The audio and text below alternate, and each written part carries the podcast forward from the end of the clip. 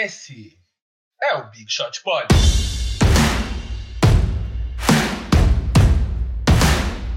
Fala aí, Big Shooter, Big Chutas. MM, com Vavo Mantovani. Olá, boa tarde, meus queridos Big Shooters. E G underline, Gui underline Pinheiro, né? G Pinheiro é o e-mail. Olá, amigos, tudo bom com vocês? Então estamos aí, programa 78, né? Para todo mundo que duvidou, chegamos, chegamos no 78. Que impressionante, hein, jovens? Impressionante, esse momento único. Nem citamos, na semana passada, no, no programa número 77, não citamos George Muresan, o jogador mais alto da história da NBA, que usou o número 77 porque tinha 7 pés e 7 polegadas, ou mesmo Luka Doncic, que também usa o número 77 atualmente na NBA.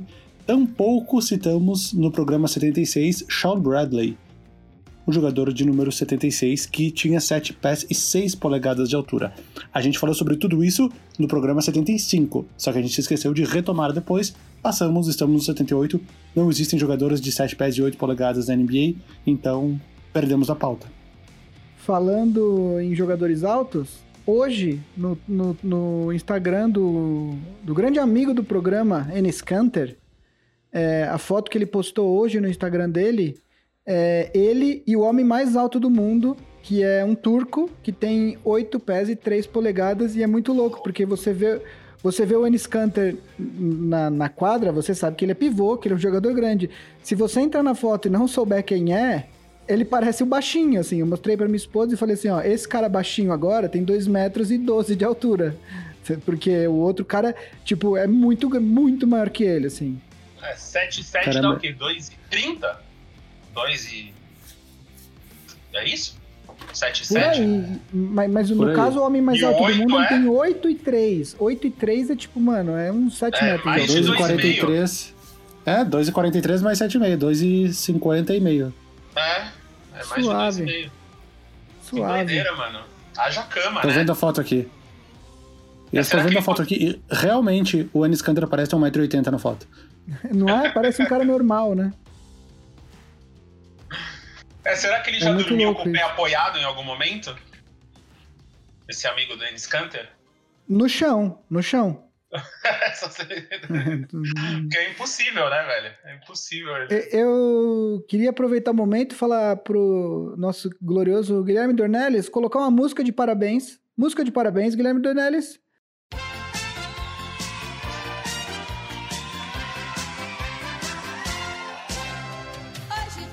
O parabéns vai pra quem? Pra ele mesmo, Guilherme Dornelles, que É fez aniversário domingo, dia 5 de janeiro, de julho, perdão. Tô, janeiro, julho, é tudo uma coisa só nesse, nesse grande ano de pandemia.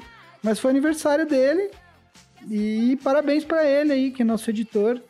Ele tá aí fazendo. É, a gente Pra aqueles que duvidaram, Os grandes cancerianos do Big Shot Pod.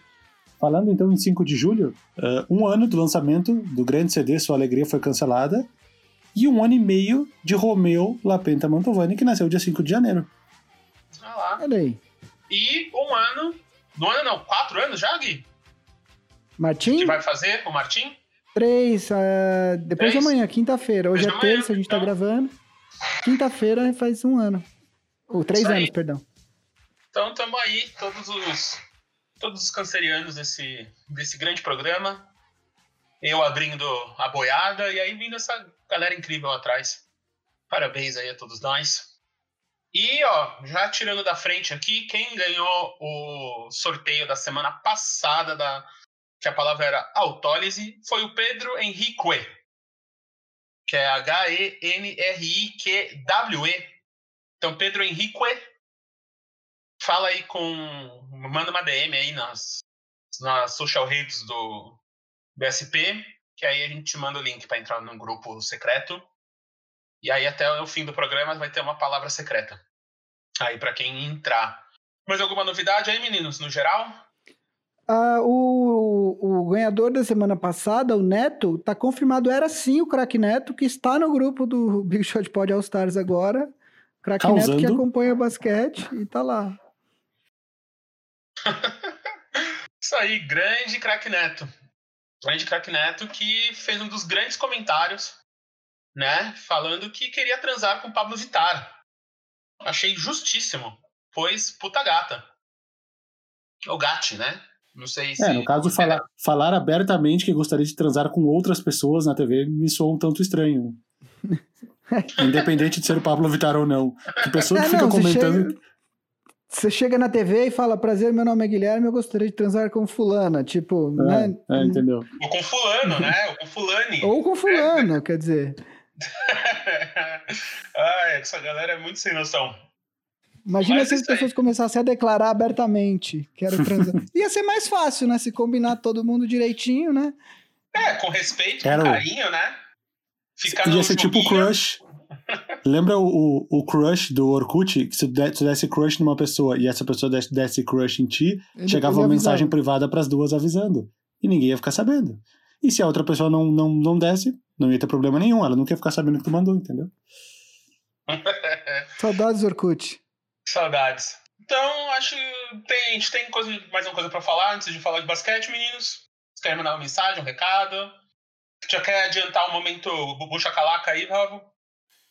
Ah, eu acho que dá pra fazer um gancho do, do momento Boom Shakalaka, porque no, no, no Big Shot Pod All Stars, ontem, o Alberto, que é um dos, dos nossos Big Shooters, ele me mandou um link de, uma, de um crossword, né, de uma palavra cruzada que o site Hoops Hype fez eh, sobre basquete, sobre NBA. A palavra cruzada, no caso, é aquela mais clássica dos Estados Unidos, né, que é um quadradão você tem que preencher vertical e horizontal. Aqui no Brasil, normalmente a palavra cruzada é com os textinhos no meio, ocupando os quadradinhos, né? Um pouquinho diferente. Mas era uma dessas de americano. E ele me mandou o link e falou: Ó, fica uma boa ideia para tu fazer um vídeo. E aí eu, aí eu confiei nele, né? Porque eu, aí eu perguntei: eu posso clicar nesse link agora para ver como é? Ele falou: não, não clica, senão tu vai ver quais são as, as dicas. Aí eu não cliquei, então eu confiei nele. Eu abri um vídeo e comecei a gravar, e aí eu cliquei no link. E era uma palavra cruzada de um nível extremamente difícil, uh, com, com perguntas muito difíceis. Eu, eu não consegui completar, tinha pelo menos umas três ou quatro ali que eu não sabia. Uh, mesmo eu sabendo coisas que eu sabia que ninguém mais ia saber, como, por exemplo, uh, qual é o sobrenome dos, jogador, dos jogadores Mark e Corey? Mandei, Gui. Mark e Corey. E Corey, é. Corey, C-O-R-E-Y? C-O-R-I-E.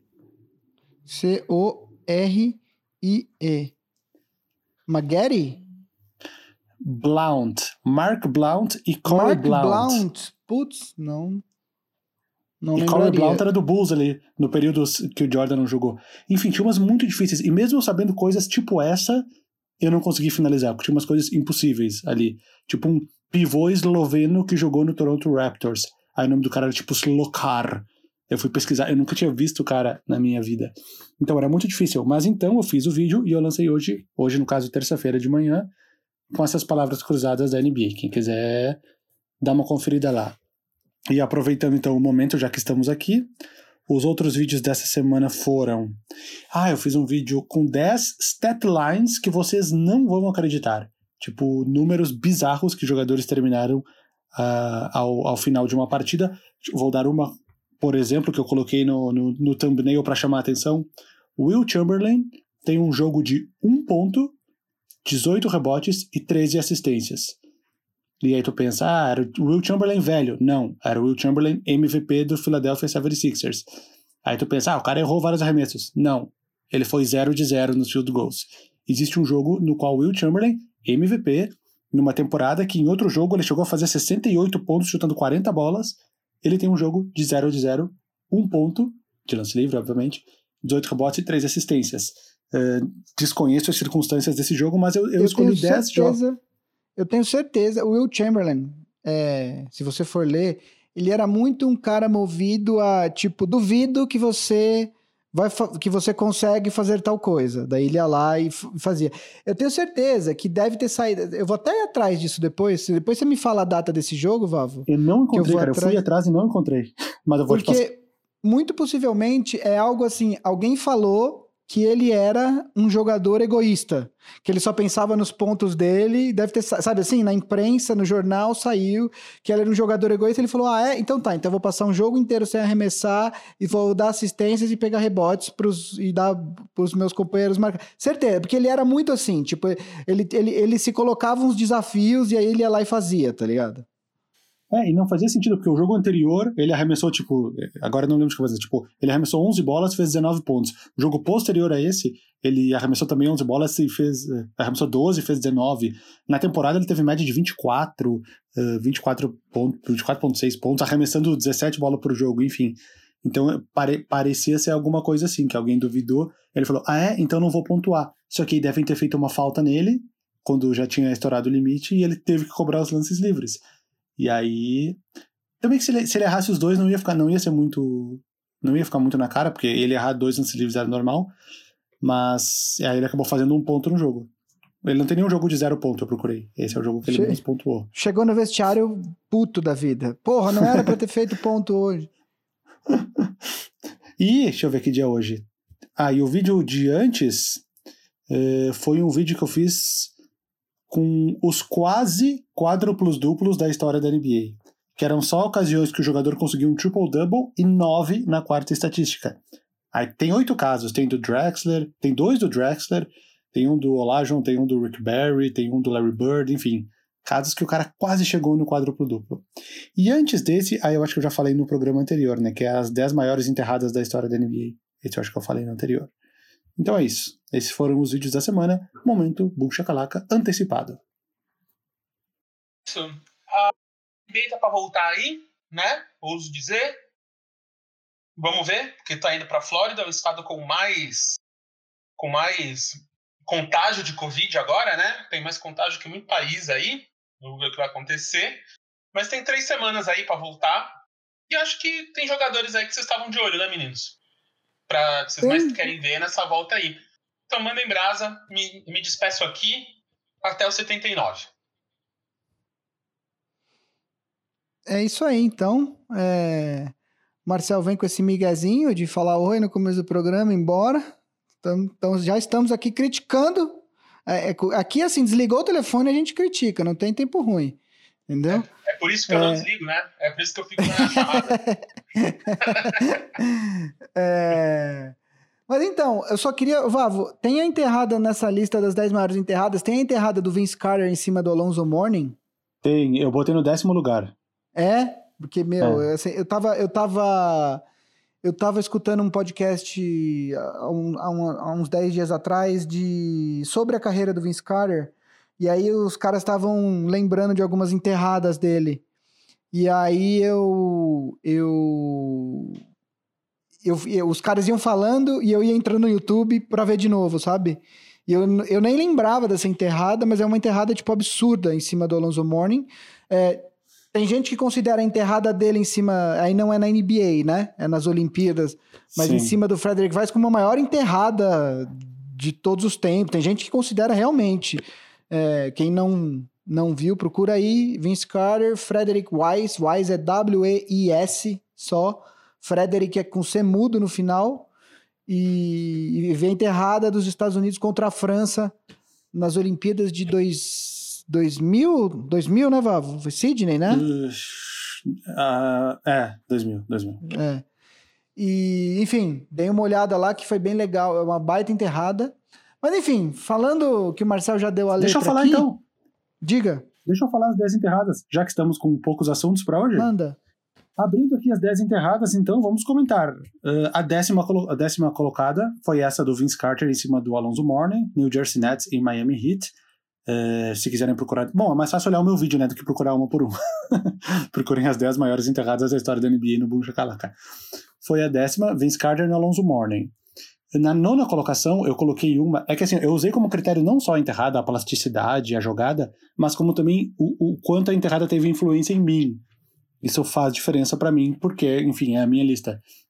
No nono lugar, eu coloquei uma enterrada do Kevin Johnson em cima do Hakim Olajuwon, porque eu, como torcedor do Rockets, senti muito. Kevin Johnson era um cara de 1,90m que jogava no Phoenix Suns, e ele vem pelo baseline e dá uma cravada na cara do Olajuwon.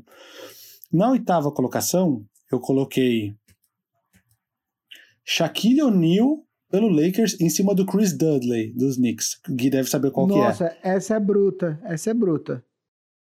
Não é nem tanto pela enterrada em si, que ele vai dando meio que umas bundadas no Chris Dudley até embaixo da cesta e crava.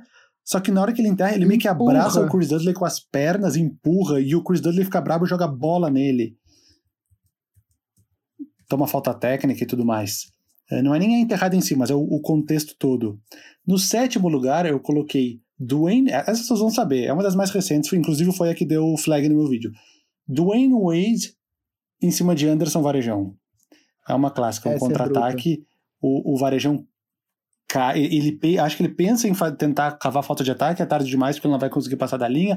Ele meio que ah, pensa que vai conseguir dar um toco e o Dwayne Wade derruba ele, ele cai de nuca no suporte da tabela. Essa é brutal. O número 6, eu botei aquela do LeBron no Jason Terry, Uhum. que o, o Jason Terry vai puxar um contra-ataque pelo Boston. Os caras roubam a bola, fazem uma ponte aérea e o LeBron desmonta o Jason Terry. No quinto lugar, eu coloquei Tom Chambers no, no Mark Jackson. Tom Chambers pelo Phoenix Suns. Uma que ele, ele, ele apoia o joelho meio que no pescoço do Mark Jackson e faz ele ganhar mais altura. Então ele enterra muito alto. Tipo, a, a cabeça dele tá meio metro para cima do aro, porque ele, ele deu essa alavancada no corpo do Mark Jackson. Eh, no quarto, eu coloquei Scottie Pippen em cima do Patrick Ewing. Essa é clássica, que ele empurrou o Ewing, tomou falta técnica, aparece no, no, Last Dance. no The Last Dance. No terceiro lugar, eu coloquei a do DeAndre Jordan no Brandon Knight, essa é clássica também. O, o- uma ponte aérea do Chris Paul pro, pro DeAndre Jordan. O Brandon Knight pensa em dar um toco e, é, e ele cai no chão, não consegue levantar, e vem os caras levantar ele. No segundo lugar, eu coloquei a do Julius Irving, Sixers, no Michael Cooper. É aquela Rock the Baby, né? Que ele balança a bola para um lado e para o outro e crava na, na, na cabeça do Michael Cooper. E no primeiro lugar eu coloquei uma que pra mim é mais marcante, porque eu sou um cara muito anos 90, que é a do Sean Kemp, em cima do Alton Lister, do Warriors, que ele enterra Nossa, e ele, e ele aponta pro Alton Lister no chão, assim. Essa é clássica também. vale a pena dar uma olhada. Vai, vejam o vídeo, várias enterradas boas. Vejam um vídeo. E, e e- todas essas enterradas eu fiz de cabeça, não pesquisei na internet. Enquanto eu ia fazendo o vídeo, eu fui me lembrando de várias outras. Então é bem possível que tenha uma parte 2 desse vídeo. As maiores 10 enterradas, parte 2, não faz sentido. Teria que ser as maiores 20 enterradas, mas tarde demais. Logo mais vai ter uma parte 2 aí. Esse foi um aposto antes da gente começar a falar. Quem é que não curte uma enterrada, na verdade? Ah, pegaram o trocadilho.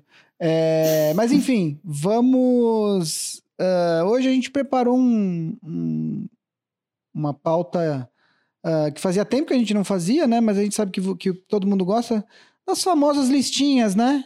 Porque eu acho que a NBA tá voltando, a gente tá aquecendo as turbinas, e eu acho que vale a pena a gente discutir ah, jogadores que, que a gente vai ficar de olho nesse retorno ah, da liga, né? Acho que tem, tem, tem muitas histórias interessantes, a gente até discutiu algumas delas nos últimos programas, mas hoje é dia 7 de julho, a gente tá a 14, 21, 28, três semanas e meia do retorno dos jogos, né? Então, acho que agora, nas próximas semanas, a gente vai é, cada vez mais fazer programas é, voltados para a liga que tá para a retomada da liga. Então, Vavo, vamos começar aí. Me começa você com, com um jogador que você está de olho e por quê? Vamos lá. Ah, andei dando uma pensada aqui. O Gui pediu, so- solicitou para fazer alguma lista de alguns, alguns jogadores. O primeiro cara que eu anotei aqui pode parecer estranho. Eu pensei no Caris LeVert. Por quê? Olha, Porque ele é o novo astro do Brooklyn Nets. Ele que já teve um jogo de 50 pontos nessa temporada. Eh, o Brooklyn Nets que vai estar desfalcado de praticamente todos os outros jogadores. Tá, tô exagerando, mas eh, Kyrie Irving já estava machucado. Kevin Durant não vai jogar. Já são aqueles dois desfalques, desfalques que todo mundo sabia. Wilson Chandler falou que não vai jogar. DeAndre Jordan pegou Covid e falou que não vai jogar. Spencer Dinwiddie pegou Covid e falou que não vai jogar. Quem sobra? Quem sobra nesse time? Caris LeVert. Então, uh, o Nets, eu ainda acho que ele vai se classificar, porque a distância pro Wizards ainda é, é de cinco jogos e meio, se não me engano. Eu acho que o Wizards não diminui para quatro. Isso significa E além que o- disso, o... Bradley Beal anunciou hoje que não vai jogar é, o- a- no no retorno da liga, né? Ele tá com uma lesão ah, e ele anunciou hoje que ele não vai estar presente, então, no retorno da NBA em Orlando. Então o Wizards já, já não ia com o Davis Bertans, né? Que, Sim. que, que preferiu não jogar até para não correr o risco de perder o contrato. E agora o Bradley Beal, que é o astro desse time, com o John Wall machucado, né? Desde, enfim, desde o ano passado. É, então, enfim, é realmente essa, essa disputa pela oitava vaga no leste vai ser emocionante, hein, Vavo? É, e aí o. o- é, ó, muito emocionante. Ah, e aí eu tava tentando montar o time do, do, do, do Nets com o seu grande líder, Caris LeVert. Quem sobrou no New Jersey Nets? Teremos o, o, o, armador titular, eu não sei quem vai ser, porque o, de point guard eh, true, os únicos caras que tem é Chris Chiosa, e eu sei quem é o Chris Chiosa, porque ele era tipo o último cara do banco do Rockets, entrava de vez em quando. É um cara que sempre joga, sempre jogou na D-League. E um outro cara chamado Jeremiah Martin. Possivelmente nenhum desses vai ser. Ah, eles, ah desculpa, eles, eles contrataram o Tyler Johnson. Então, possivelmente o armador vai ser o Tyler Johnson. Junto com Caris LeVert.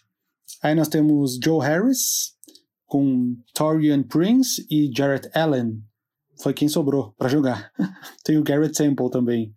Eh, mas enfim, o time do Nets possivelmente vai ficar em oitavo, se ficar em sétimo, em qualquer, uma em, em qualquer cenário, vai ser eliminado com certeza na primeira rodada. Então eu fico curioso pro Caris LeVert, porque ele, ele já é um cara que vem mostrando uh, evolução. Ele tinha sofrido aquela lesão, lembra no- na temporada passada, que ele quebrou o pé, tipo o Gordon Hayward, no início Uhum. da temporada, e ele voltou tipo em fevereiro, março. Tipo, eu não- É, é, acreditei n- até. não foi a mesma lesão, né? Foi uma lesão feia, mas não, Não, foi a mesma visualmente, é. lesão. É, visualmente foi tipo o Gordon Hayward, exatamente. E eu falei, é inacreditável que um cara desses pode voltar a jogar depois de 3, 4 meses. E ele tava tendo uma temporada boa, que nem eu falei, teve um jogo de mais de 50 pontos.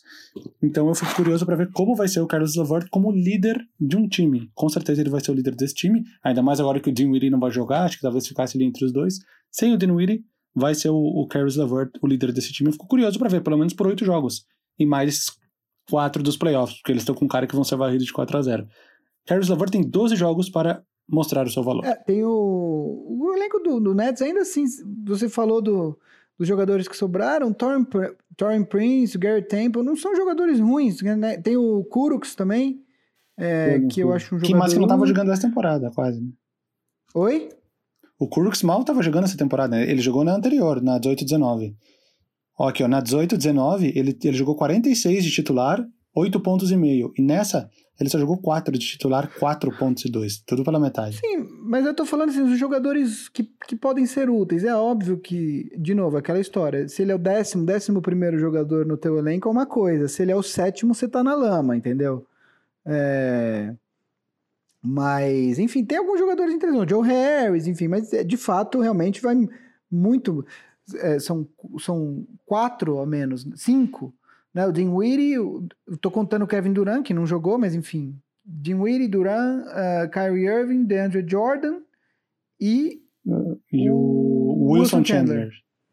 são cinco, né, jogadores a menos. Então, enfim, é, realmente, acho que o Carlos Laver foi bem pensado esse esse esse nome. Eu acho que é um cara para a gente prestar atenção. Ah, eu acho, inclusive, até porque ele pode ser vir a ser uma moeda de troca New- pro Brooklyn Nets na próxima temporada. Ah, se, o, se o Brooklyn achar que precisa completar eh, a dupla Duran e Kyrie Irving com mais algum nome de peso, né? É, o, o Carlos LeVert, ele assinou uma extensão em, no, mei, no meio de 19 2019 que vale a partir da próxima temporada, né? Então, a partir da próxima, ele vai ganhar 16, 17,5 e 19 milhões. Para 2021, 21, 22 e 22, 23. Então, é um cara que... Em condições normais, com o cap eh, projetado para subir, esse contrato seria tranquilamente um contrato fácil de ser trocado. Agora, por conta da pandemia, por conta do que aconteceu no começo da temporada na, na, na relação com a China, ah, o cap muito possivelmente vai diminuir. E aí esse tipo de contrato se torna um pouco mais complicado de ser trocado. Mas, seguindo aqui a, a, a, a lista, vou falar um nome que eu acho que é um nome que até eu me surpreendi quando eu coloquei esse nome, porque quem acompanha o Big Shot Pod sabe da minha posição sobre esse jogador. Ah, e, não, e na verdade não tem nem não é nem porque ele é um atleta do Lakers, mas é o Dwight Howard. Dwight Howard anunciou que vai jogar é, vai jogar no retorno da, da, da liga pelo Lakers. Anunciou acho que hoje ou ontem, foi esses dias. É, quem não sabe, ele, a, ele tem um filho e esse menino perdeu a mãe ah, durante a pandemia. É, ele estava muito preocupado com isso. É, o menino tem 12 anos agora, se eu não me engano. É, além disso, ele também é, é um dos jogadores que estão mais ah, a- ativos na questão da, da causa do Black Lives Matter e etc. Ele também já demonstrou publicamente a preocupação que, que o retorno da liga po- ah, pode causar para essa causa, quer dizer, pode desviar a atenção, mas é óbvio que os jogadores agora eles já estão, eh, inclusive, focados em, eh, em reverberar as vozes ah, dos atletas negros na, durante a- a- esse retorno da NBA. Inclusive, essa semana agora, no, que, acho que foi semana, no final da semana passada, a NBA aprovou algumas mensagens que os jogadores podem poderão colocar nos seus uniformes no lugar do, do nome. Então, algumas coisas como I can't breathe, que é eu não consigo respirar, é, Black Lives Matter, é, é, Say Her Name, é, em alusão a Breonna Taylor, que é uma, uma mulher negra que foi assassinada em Louisville, na casa dela, a polícia fez uma operação, confundiu ela e acabou matando. É, enfim, a liga aprovou algumas mensagens que os atletas poderão colocar no- nos seus uniformes no lugar do nome. Ah, o Dwight Howard tinha essa preocupação, além disso tem a questão do filho dele, não se sabia muito, ah, não se sabia se ele voltaria, mas ele anunciou então que ele vai, que ele vai doar 700 mil dólares ah, quando recomeçar a liga, é, doar 700 mil dólares para ah, para eh, iniciativas de caridade. Ele tem uma organização que chama Breathe Again, ah, Respire de Novo, e ele vai doar esses 700 mil dólares para essa ONG. enfim, então ele é um cara que vai, eh, vai voltar e que eu vou estar de olho durante esse recomeço da, da temporada. De- Deixa eu fazer um aposto, porque tu falou o esquema dos apelidos das camisetas. O pessoal mais novo talvez não se lembre, mas em 2014 nós tivemos um jogo entre Miami Heat e New Jersey Nets, onde os jogadores, em vez de usarem os nomes atrás, usaram apelidos. Lembra disso? Lembro. Então, eu- enquanto tu falava, eu abri um link aqui com os apelidos que eles usaram. O- Vale a pena falar todos, será? Acho que vai, fica muito chato. Ah, fala os mais interessantes. É, LeBron James usou King James, Ray Allen usou Je- Jesus Shuttlesworth, o Mario Chalmers usou Rio, R-O, Rio, mas por causa de Mario, não por causa do Rio de Janeiro. O, Dwayne Wade usou D-Wade, Chris Bosh usou CB, uh, o Udonis Haslam UD, Michael Beasley B-Easy, o Norris Cole usou Coltrane, o Shane Battier usou Batty, uh, Battle, desculpa, Battle, Roger Mason Money Maze, Chris Anderson, Birdman, uh, o Rashard Lewis, Sweet Lou, o Gre Greg Oden, estava no Miami Heat, G.O., o. Joel Anthony usou Doc. E o James Jones, JJ. E aí no Nets, o Andre Blatt usou Dre Live, o Kirilenko usou Kirilenko escrito com caracteres uh, russos, cirílico, né? O alfabeto cirílico. O Alan, o Alan Anderson usou Double, que é por causa do Alan Anderson, AA, né? Double. O Brook Lopes usou Brooklyn. o, o Deron Williams, D-Will. O Jason Terry, Jet. O Joe Johnson, JJ.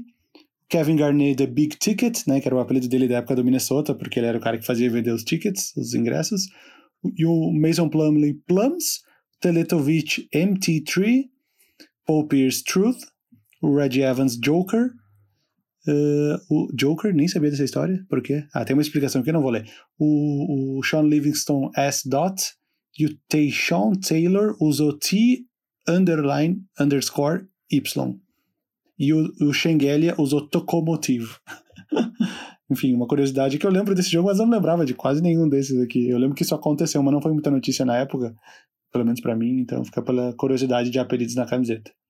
Posso fazer um vídeo sobre esse jogo, hein? É uma boa, vou fazer. É uma boa. É uma boa, é uma boa. Agora é você. O que mais temos? Minha vez? Eh, deixa eu reabrir o arquivo aqui. Eh, então, ó, esse não é um jogador, é mais uma dupla e é meio que um time. a minha, o, o que eu quero ver é como estará a relação e o entrosamento entre Donovan Mitchell e Rudy Gobert. Está que na minha quem- lista. Está na sua lista? Como uma dupla também? Como uma dupla. Como Ah. uma dupla. Era meu segundo item, mas, mas tudo bem, que bom, que bom. É, porque é, eu acho que todo mundo ficou curioso, né? Pra quem não lembra, o Rudy Gobert foi o primeiro caso de jogador diagnosticado e divulgado é, com Covid-19 na NBA. Tem aquele esquema que ele ficou esfregando no- nos microfones porque estava tirando sarro da doença. Depois saiu que o. Era mais de um jogador do Jazz, né? Que, que pegou. Eles, no caso, eles só divulgaram o Donovan Mitchell, é isso? Ou era só o Donovan Mitchell? Enfim. É, depois falaram que o Donovan Mitchell. é, eles estavam meio que brigados, porque o Donovan Mitchell concluiu que tinha pegado a doença por causa dele e não, não, se, tinha, não se tinha mais uma, uma notícia sobre isso. Depois falaram que talvez o, o Rudy Gobert estivesse disponível para troca, porque o relacionamento deles nunca mais seria o mesmo, mas depois já falaram que eles estavam se dando bem, enfim. A minha curiosidade é se isso vai refletir dentro da quadra ou não, lembrando que o, o Jazz também perdeu o Bojan Bogdanovic, que fez uma que fez uma cirurgia no pulso, se não me engano, e era um cara que vinha tendo a melhor temporada da carreira, depois de passar por vários times, ficar um pouquinho em cada time, ali no Wizards, no Nets, ele pareceu ter encontrado o lugar dele no, no, no, no Jazz, sendo muitas vezes a segunda ou a terceira opção do ataque do time.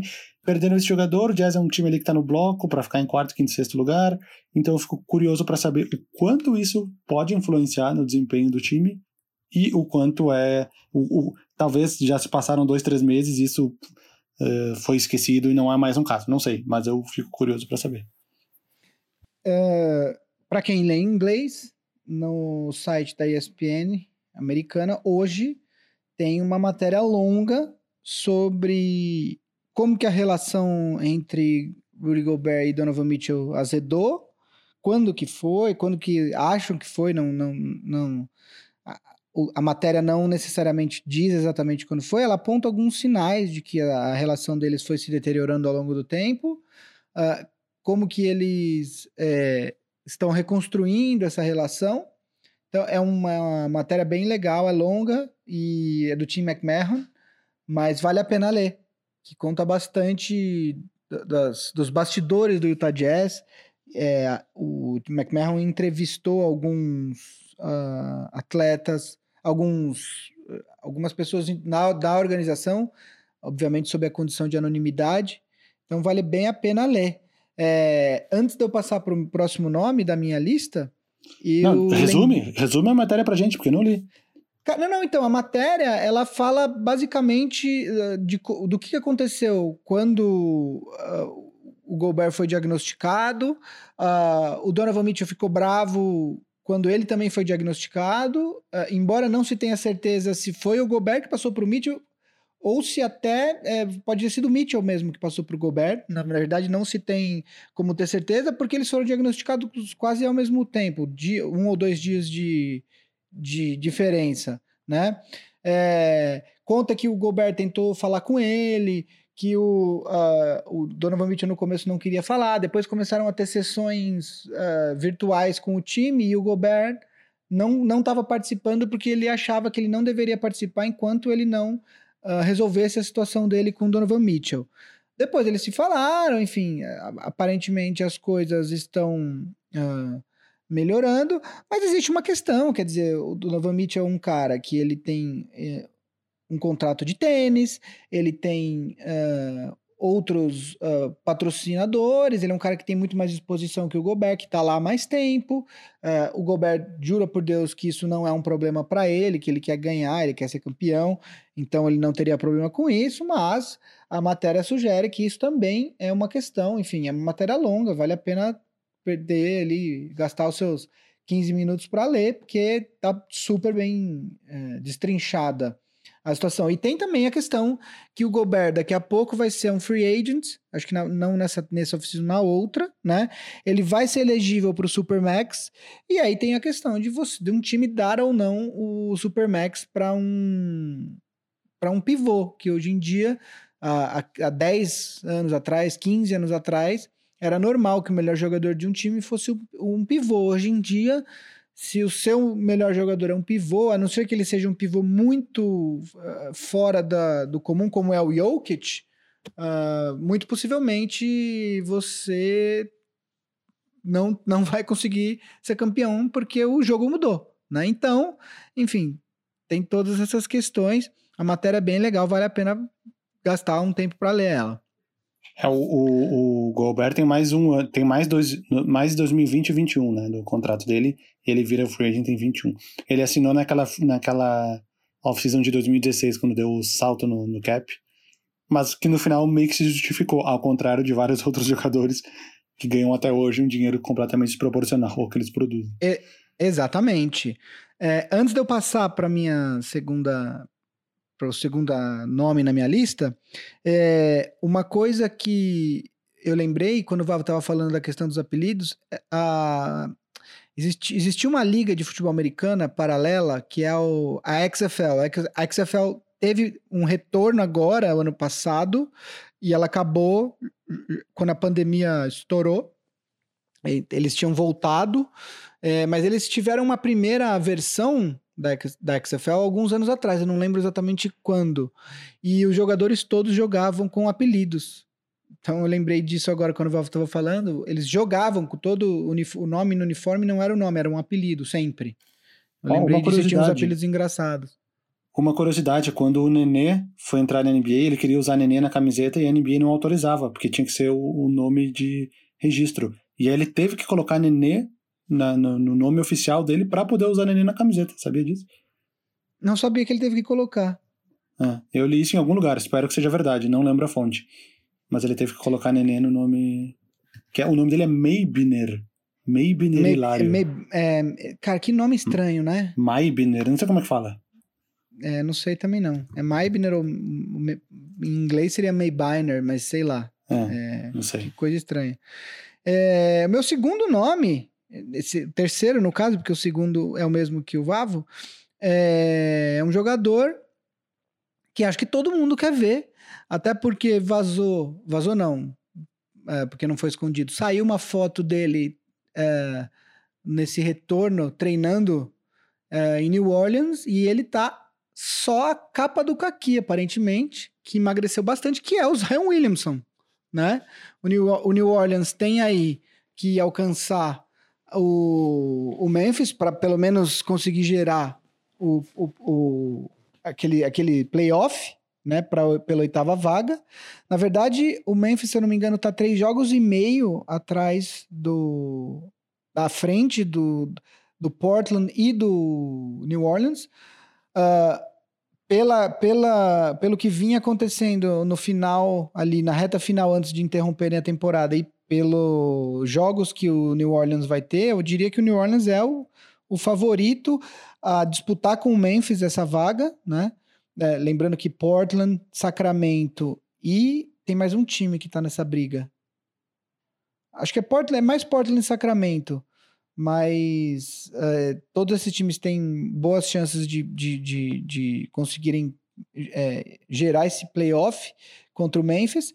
Estou muito curioso para ver como o Zion vem, porque se ele de fato tá em melhor forma física do que ele estava quando ele voltou, e ele realmente, dependendo da foto, dependendo do ângulo, ele parecia estar ah, acima do peso, o que sempre foi um problema.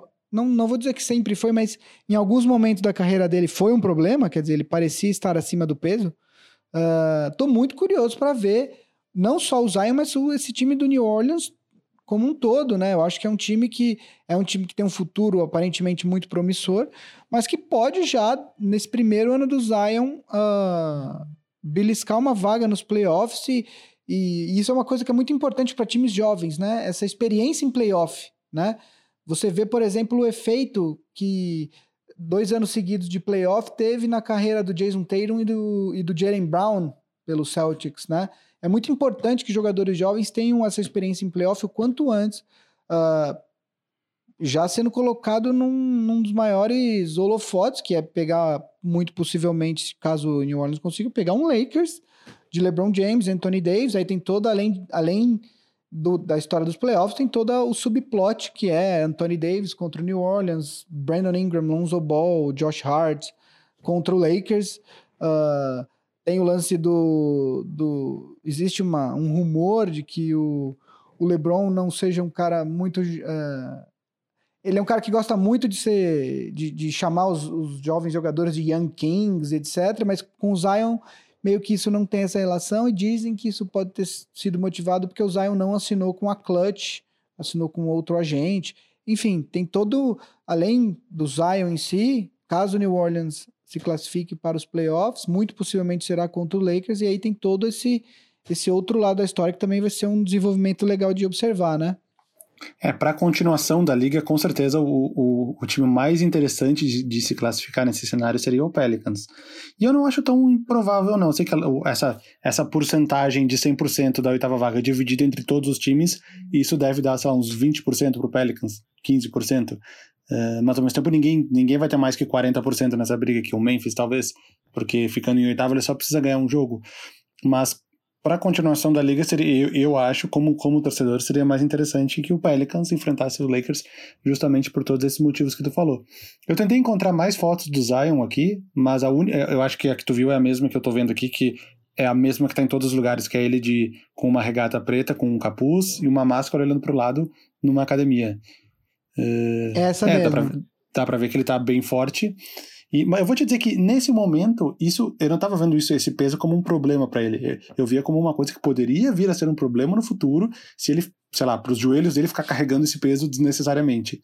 Uh, enfim, mas se ele está substituindo, uh, entre aspas, a gordura por, por músculo e, enfim. Eu, eu acho que não vai ter tanto impacto imediato. Seria uma, essa transformação dele seria mais uma coisa para ele não ter problemas no futuro. É, uma coisa que eu, eu lembro, eu escutei essa explicação é, uma vez, quando, quando o Ronaldo teve a terceira lesão dele, o Ronaldo Fenômeno, teve a terceira lesão de joelho dele.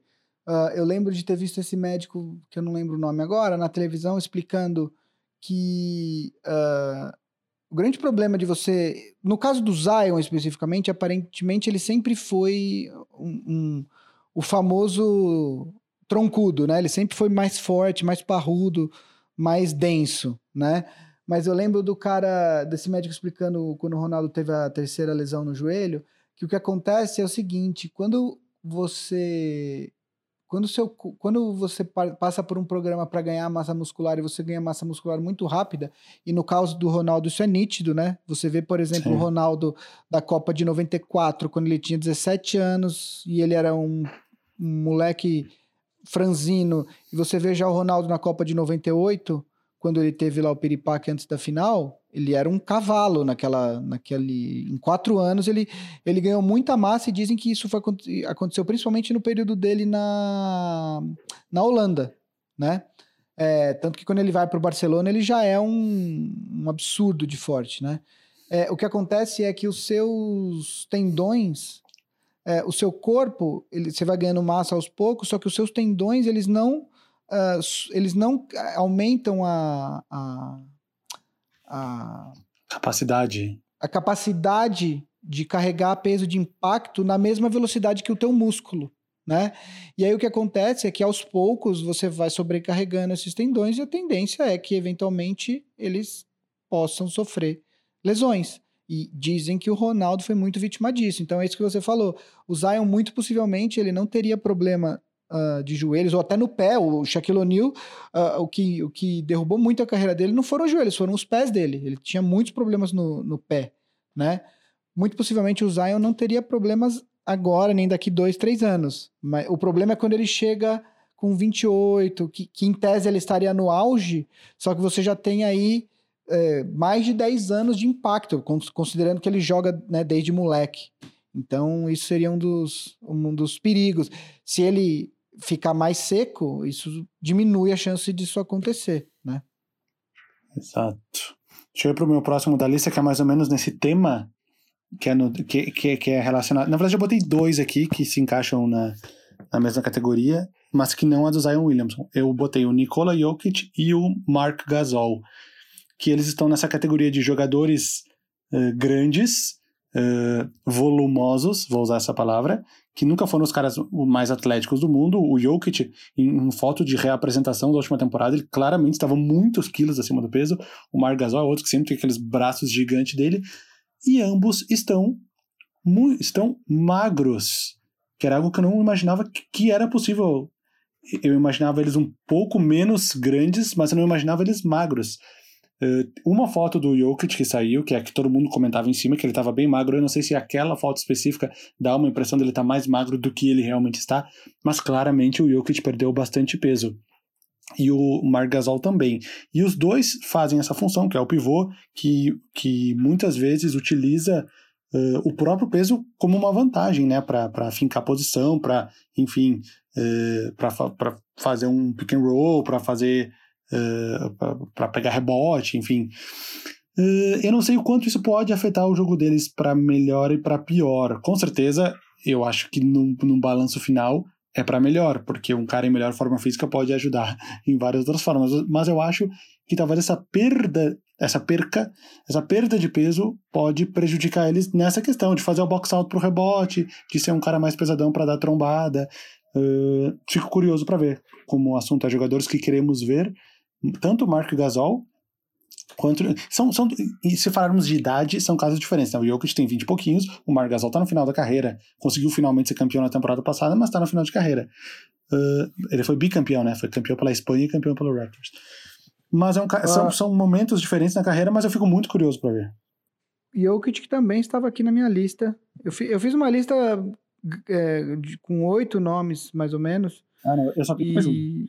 É, não, não, mas eu fiz uma lista porque já prevendo que talvez a gente é, pudesse ter é, esse overlapping de, de, de nomes. Então, Jokic também está na minha lista. É, eu tenho meu próximo nome, eu entendi, eu, eu, concordo com tudo que você falou do Jokic. Também tem a questão que ele foi contaminado pelo, pelo coronavírus, né? É, aliás, coisas que a gente não comentou aqui no começo do programa, o Clippers nessa última semana fechou o, o, o centro de treinamento por alguns dias e o Bucks também. O né? Bucks, é. Por conta de testes, uh, de testes uh, positivos de alguns algumas pessoas que estavam programadas para ir para Orlando. Uh, o Clippers, inclusive o Landry Shamet, né, foi anunciado com Sim com Covid, ele eh, teve algum anúncio sobre se ele vai ou não, se ele já tá fora, não vai, se ele não vai? vai. Não, não vai, vai, né? Não. É, é, um chutador de três importante, é um cara que pode fazer falta pro Clippers, enfim, é, não acho que, de novo, eu acho que ele jogaria, ali no, no crunch time ele jogaria poucos minutos, mas ele é um cara que, muito bom de três pontos, que pode, sim, fazer falta uh, para o Clippers, mas enfim... Uh, o, Olha, só para não dizer que eu, eu, eu falei que ele não vai, mas agora eu, tô procurando aqui para ver qual é a, a, o desfecho da história, e a última disse que ele provavelmente não viajará, então agora eu tô na dúvida se ele vai ou não, não vai. tá definido. É, tá. eu vou continuar pesquisando enquanto tu fala. Aliás, os times estão começando a ir para Orlando, né? Acho que é a partir do dia. A partir dessa. dessa, dessa semana agora. A partir, o Lakers, pelo que eu vi, acho que vai quinta-feira. Hoje é o Orlando, terça, a gente o, tá gravando. O próprio Orlando já foi, chegou hoje lá, foram de ônibus. De linha. Não, tô brincando. É. E o Toronto já tá lá, né? Como a gente já tinha falado, mas eu acho que o Lakers vai para quinta-feira. Tem todo o protocolo diz inclusive que os, os, jogadores têm que viajar separados, tem toda uma uma uma questão, mas os times estão começando a ir para lá.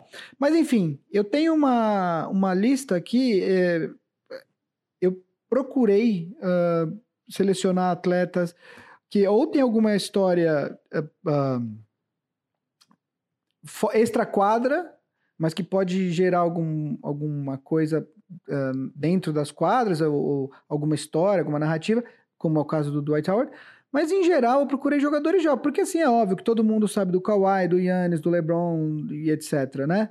É, então eu foquei muito minha, minha, minha, minha lista em jogadores jovens. Eu tenho mais dois jogadores aqui Eu vou falar de um deles, eu acho que o Vavo vai falar do outro.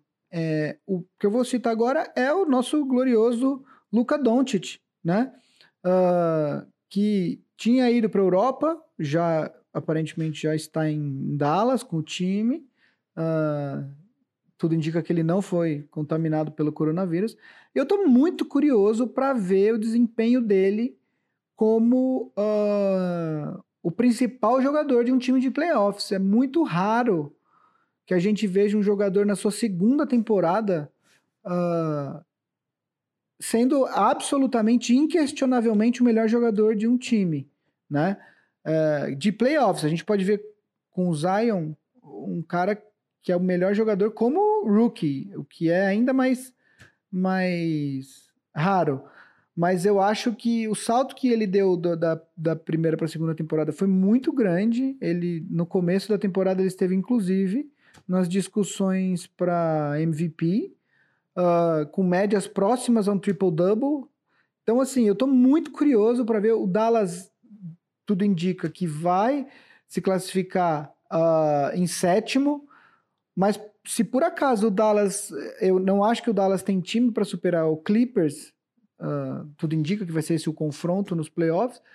Mas se o Dallas por acaso eh, conseguir subir uma posição e se classificar em sexto, eu acho que do terceiro para baixo o Dallas pode complicar para muita gente. Então eu estou muito curioso para ver ah, como que volta o Doncic e como que ele se comporta ah, nos seus primeiros playoffs na NBA. O Doncic é um cara que a gente tem que lembrar que ele não é ah, um jogador desacostumado a grandes jogos, muito pelo contrário. No Real Madrid, ele sempre ele joga acho que desde os 15 anos que ele é do profissional do Real Madrid.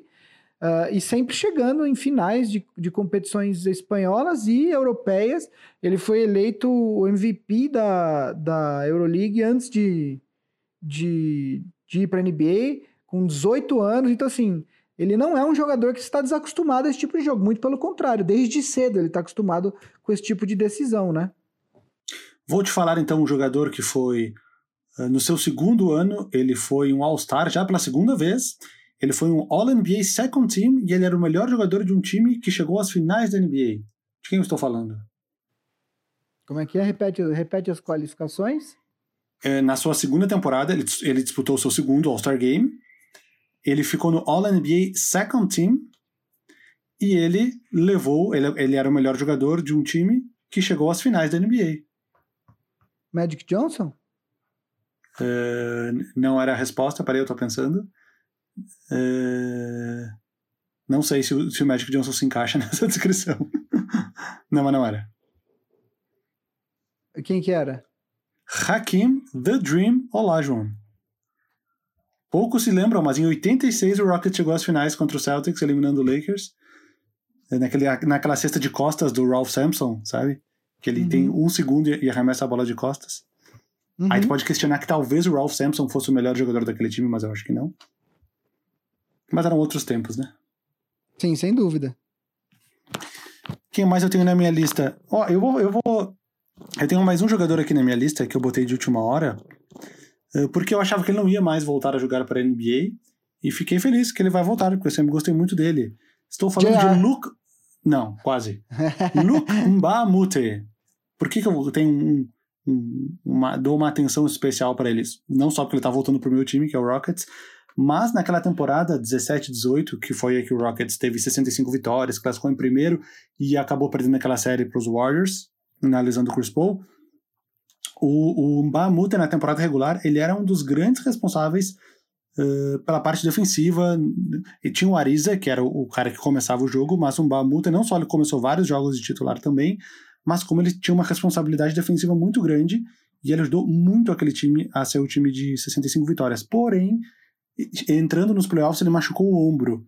E ele nunca se recuperou totalmente, e nos playoffs ele foi totalmente nulo. Ele foi um cara que não dava para usar nos playoffs.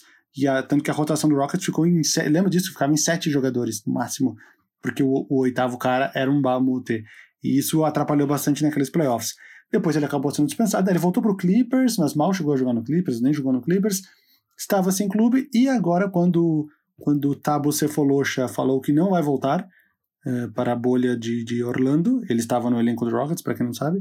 liberou uma vaga e o Rockets pegou de volta Mbamute. Então, eh, considerando que ele está aí há praticamente dois anos eh, tratando dessa lesão do ombro, espero que esteja recuperada, eu fico curioso para saber se ele vai ser um cara que vai entrar na rotação que nem ele era antes dessa lesão, ou se ele foi contratado simplesmente porque o Rockets tem que juntar a maior quantidade de wings possíveis para vencer alguma gincana, não sei.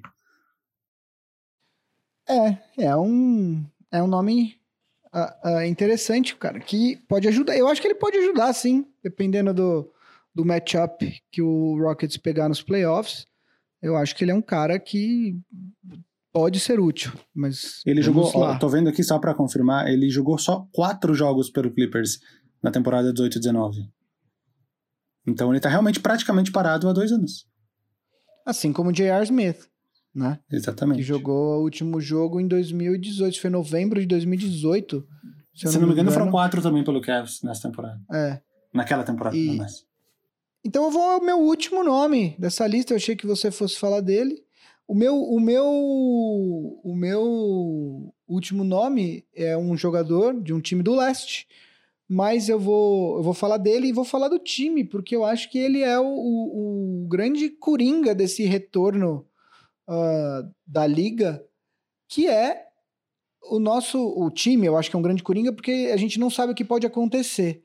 Ah, o jogador que eu estou falando, o jogador em questão é o Ben Simmons, que está recuperado da lesão. Ele, ele estava fora da, da, da, do Sixers quando a liga foi interrompida por conta de uma lesão.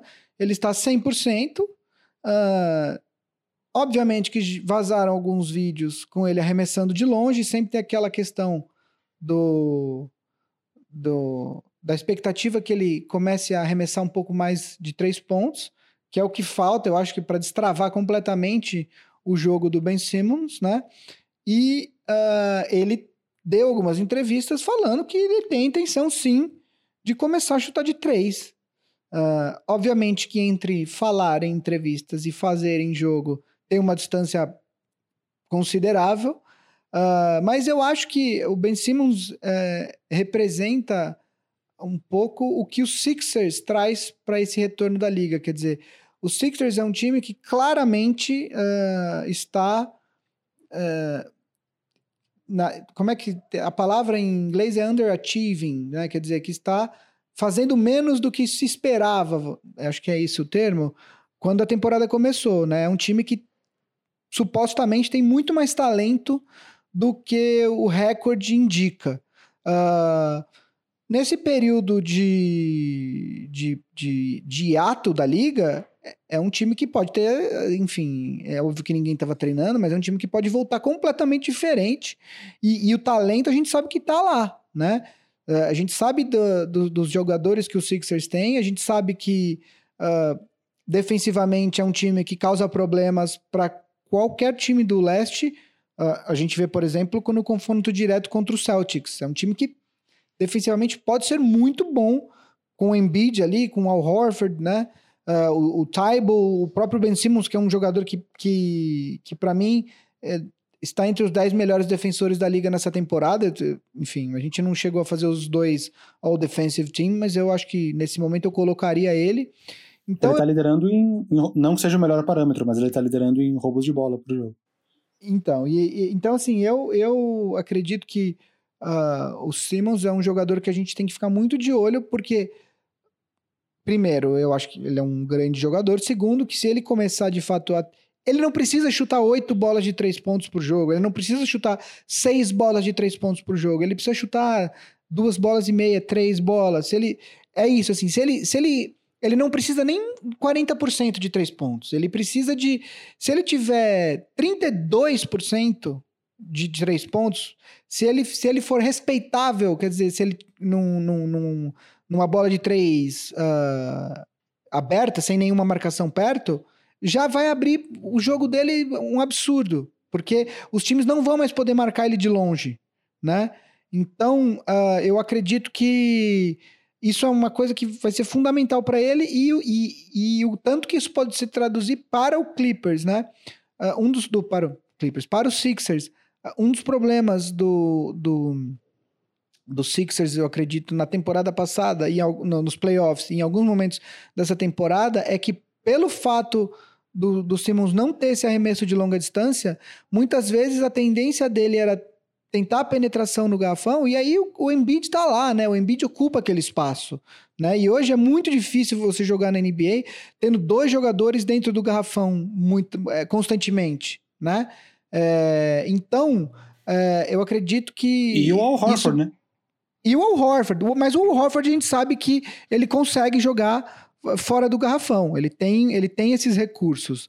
Ah, além disso, nem sempre você precisa jogar com o Al Horford e o Embiid. Quer dizer, você pode revezar eles dois em alguns momentos do jogo e, e, de repente só ter os dois em quadra nos momentos decisivos, ali quando você precisa ah, de uma defesa mais forte.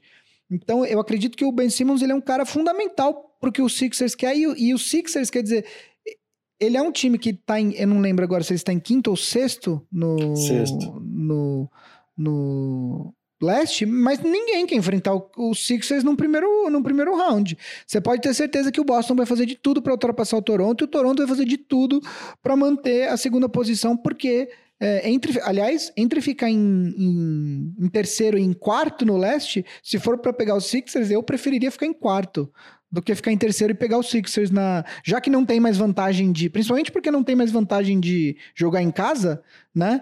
É muito mais negócio ficar em quarto e pegar, ah, e pegar o Pacers, que acho que é o quinto nesse momento, do que ficar em terceiro e pegar os Sixers, né? Não? É, a questão é a, a continuação, né? Que ele pegaria o Bucks antes da hora, ficando em quarto. Assim, eu tô pensando num, num, num primeiro, num primeiro round de Sim. playoffs, claro, né? Sim. Bom, a minha lista acabou aqui. Não sei se tem mais algum jogador. Não, não. A gente. Eu tinha mais alguns nomes aqui que eu acho que. ah, eu, tinha, eu tinha pensado no Brandon Ingram, que tava tendo uma temporada legal, mas aí eu já falei do. do, do Zion, né? Ah, eu, eu tinha colocado aqui o Alex Caruso, porque o Avery Bradley não vai jogar, então eu não quis colocar dois do Lakers nessa lista, mas eu acho que também é um cara que vale a pena ser observado, porque hum, principalmente nesse período ele deu entrevista no podcast do Zach Lowe, muitas pessoas começaram a reparar mais no, no Alex Caruso, e inclusive eu queria ver como que ele reage a isso, né? Porque uma coisa é você jogar bem quando você não é uma das maiores preocupações defensivas do adversário. Agora, quando você, quando os times começam a perceber a sua existência, a tendência é que seu jogo complique um pouco, porque os times começam a te marcar mais de perto. Ah, tinha pensado em, em alguns outros nomes aqui, mas acho que essa lista que a gente falou tá bem completa. A gente cobriu vários. É óbvio que tem muitos outros nomes. É, eu teria o Harden aqui, eu até achei que você fosse colocar, porque o Harden perdeu muito peso, né? E aí eu queria. Tem fotos dele bem mais magro. É, eu queria.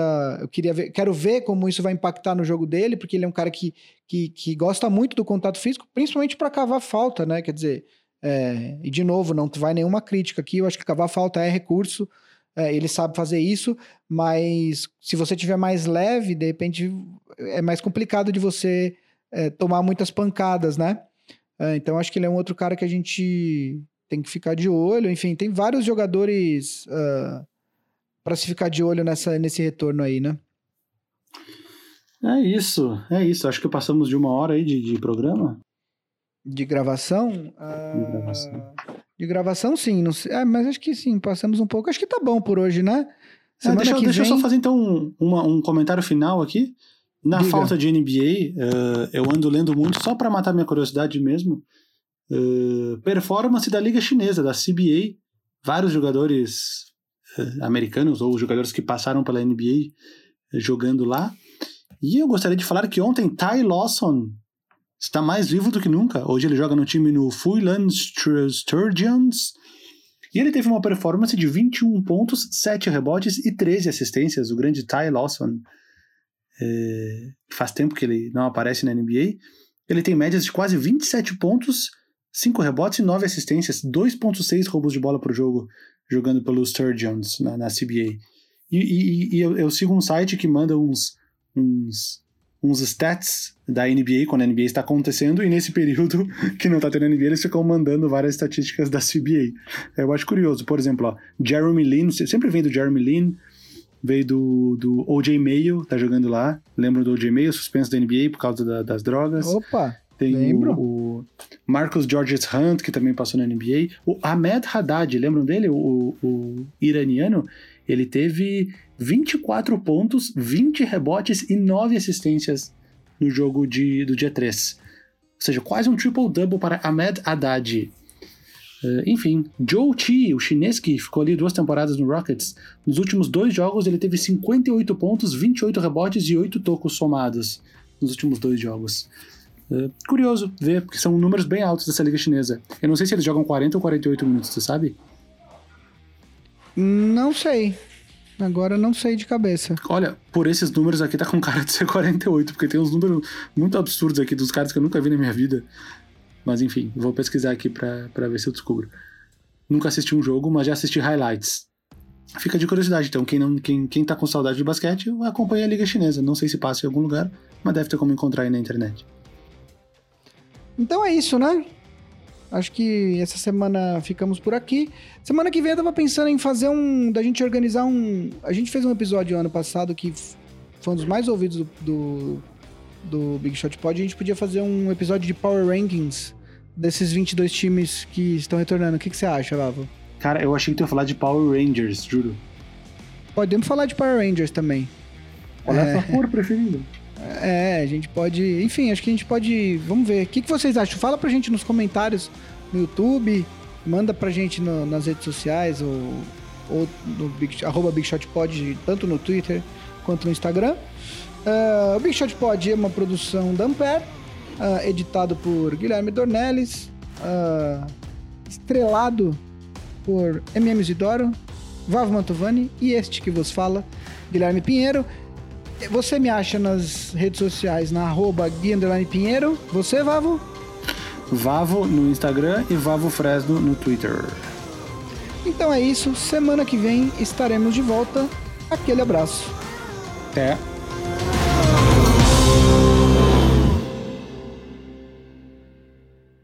Ambev.